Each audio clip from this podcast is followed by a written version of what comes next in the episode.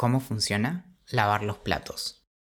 Este correo fue enviado el 12 de noviembre de 2017 y luego revisado y ampliado el 19 de marzo de 2022.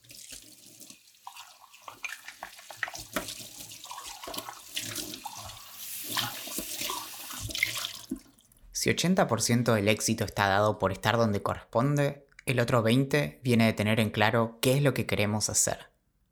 Eric Blair desde muy chiquito sabía que quería ser escritor, algo que nada de especial tenía en la Inglaterra de comienzo del siglo XX. Toda generación está plagada de miles de aspirantes a las letras que tarde o temprano desisten o en casos excepcionales triunfan. Eric, sin embargo, nunca había mostrado un ápice de talento. Los planes de su familia eran que se asegurara un futuro entrando en alguna universidad prestigiosa. Él, como buen pichón de escritor, planeaba leer cuantos libros se le cruzara tan amplia y atentamente como pudiera, incluso si ninguno de ellos le fuera a servir para sus exámenes. De tener un futuro, no sería en la academia. Con tantas ganas de escribir, pero sin saber acerca de qué, salió en la búsqueda y con 18 años decidió ganarse la vida como oficial de la Policía Imperial India en Birmania, por entonces colonia británica pero asqueado del modo en que los británicos se aprovechaban de los locales y para disgusto de su familia, abandonó también una prometedora carrera en la fuerza. Con escasos ahorros, decidió mudarse a París, luego de un breve paso por Londres, para finalmente dedicarse a la escritura. Instalado en el bohemio, cosmopolita y sobre todo barato barrio latino, a metros de donde habían vivido autores como Hemingway o Fitzgerald, en 15 meses escribió dos novelas y un buen puñado de cuentos, todos rechazados y luego destruidos. Subsistía dando clases de inglés y vendiendo cada tanto algún texto para alguna desconocida revista. Pero como siempre todo puede empeorar, cuando la chica con la que salía le robó sus ínfimos ahorros, Eric se vio forzado a vivir en extrema pobreza, trabajando de lavaplatos de restaurante en restaurante para sobrevivir. Curiosamente, fueron estas 10 semanas que pasó lavando platos las que dieron vida a las páginas de su primera novela publicada, Down and Out in Paris and London de 1933, que sirvió además de excusa perfecta para estrenar el seudónimo de George Orwell. El miedo a lo popular es un temor supersticioso. Se basa en la idea de que hay alguna diferencia misteriosa y fundamental entre ricos y pobres.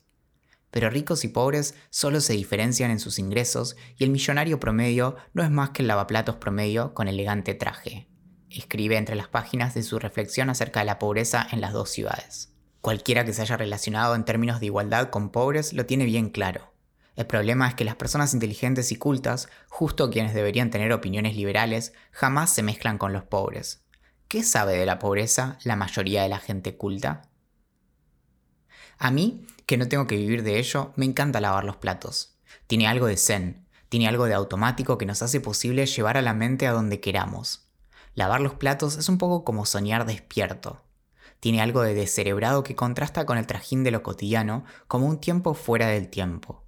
Y aunque parece ser un momento ideal para ponerse al día con algún podcast, un audiolibro, serie o quizá dejarnos a solas con nuestros pensamientos, tal vez aprovechar ese momento para hacer otra cosa no sea la mejor idea.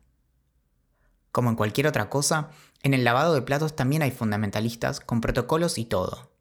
Por ejemplo, según las conferencias dictadas en el segundo curso internacional de Economía Doméstica en Extensión Agrícola, realizado en Concepción del Uruguay, Entre Ríos, en 1959, primero se lavan los vasos, segundo los cubiertos, tercero los platos y por último los utensilios de cocina. Una grieta de la que mucho no se habla por estos lares separa a quienes lavan los platos y dejan que se sequen solos, como hacemos en Latinoamérica y el sur de Europa, de quienes usan un repasador para secarlos y guardarlos inmediatamente, tal como hacen en el norte de Europa y Norteamérica. Están quienes esgrimen esponjas y cepillos y quienes optan por la todopoderosa virulana, quienes prefieren guantes y quienes se prestan a curtir sus manos, quienes usan delantales y quienes entendemos que empaparse de cabo a rabo es parte del ritual, o quizá nunca aprendimos a hacerlo bien. Quienes prefieren dejar correr el agua y quienes prefieren llenar la pileta con agua tibia y lavar los platos ahí. Sin más, esta es una diferencia irreconciliable entre Estados Unidos e Inglaterra. Pero lavar los platos, que en realidad es una metonimia del tipo designar el todo por una de sus partes, porque además de platos se lava el resto, acarrea también otro folclore. Al menos en casa, quien cocina no lava, y según una antigua tradición, quizá ya olvidada, si en un restaurante no podemos pagar, el orgullo, pero no la decencia, se pierde lavando los platos. A veces me pregunto si el único sentido de que existan recetas que incluyen laurel es la lotería que indica quién hará los honores de mojarse las manos. Lavar los platos, sin embargo, no tiene por qué ser un castigo. Que haya platos que lavar significa que hubo una comida que disfrutar y eso no es poco. Quizá en vez de verlo como el tedio inescapable o el costo a pagar de un placer del que tuvimos el privilegio, podemos ver el ritual de lavar los platos como una forma de celebrar la vida. En vez de sufrir el lavado de platos como un hastío necesario para luego poder disfrutar de una taza de té, podemos vivirlo como una forma de estar presentes. Como dice el monje budista vietnamita Thich Nhat Hanh, hay dos formas de lavar los platos. La primera es lavar para tener los platos limpios y la segunda es lavar los platos para lavar los platos. Cuando lavamos los platos, nos recuerda Nyat Han en The Miracle of Mindfulness de 1975, en vez de buscar con qué mantener distraído a nuestro pobre cerebro, deberíamos, en cambio, aprovechar para ser completamente conscientes de lo que estamos haciendo. Esto, naturalmente, nos repele. ¿Por qué? ¿Para qué? Podemos pensar. Y ese es el punto. El hecho de que podamos estar en ese momento en contacto con el agua, con aquellos elementos que minutos antes nos permitieron disfrutar de aquello que nos mantiene con vida, es una maravillosa realidad. Si mientras lavamos los platos solo pensamos en la taza de café o la película que vamos a disfrutar, apurándonos para sacarnos ese embole de encima, no estamos realmente viviendo durante el tiempo que nos toma. Estamos siendo profundamente incapaces de reconocer lo que está sucediendo en ese momento en nuestras vidas. Y si no podemos lavar los platos para lavar los platos, difícilmente podamos disfrutar del café que venga después. Solo estaremos, una vez más, pensando en otras cosas en vez de estar presentes. Si somos incapaces de vivir en el momento y apreciar lo que estamos haciendo, con apuro por quitarnos de encima la tarea, tampoco vamos a poder disfrutar de lo que venga después.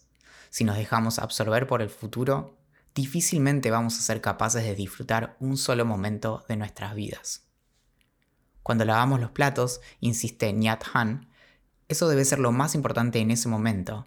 Cuando estemos tomando nuestro café, eso debe ser lo más importante y así sucesivamente. Meditar no debería ser eso que procuramos hacer un ratito cada día, sino aquello que acompaña a cada acto que tenemos la suerte de poder llevar adelante. Lavar los platos es un rito, al igual que tomar café o mirar una película.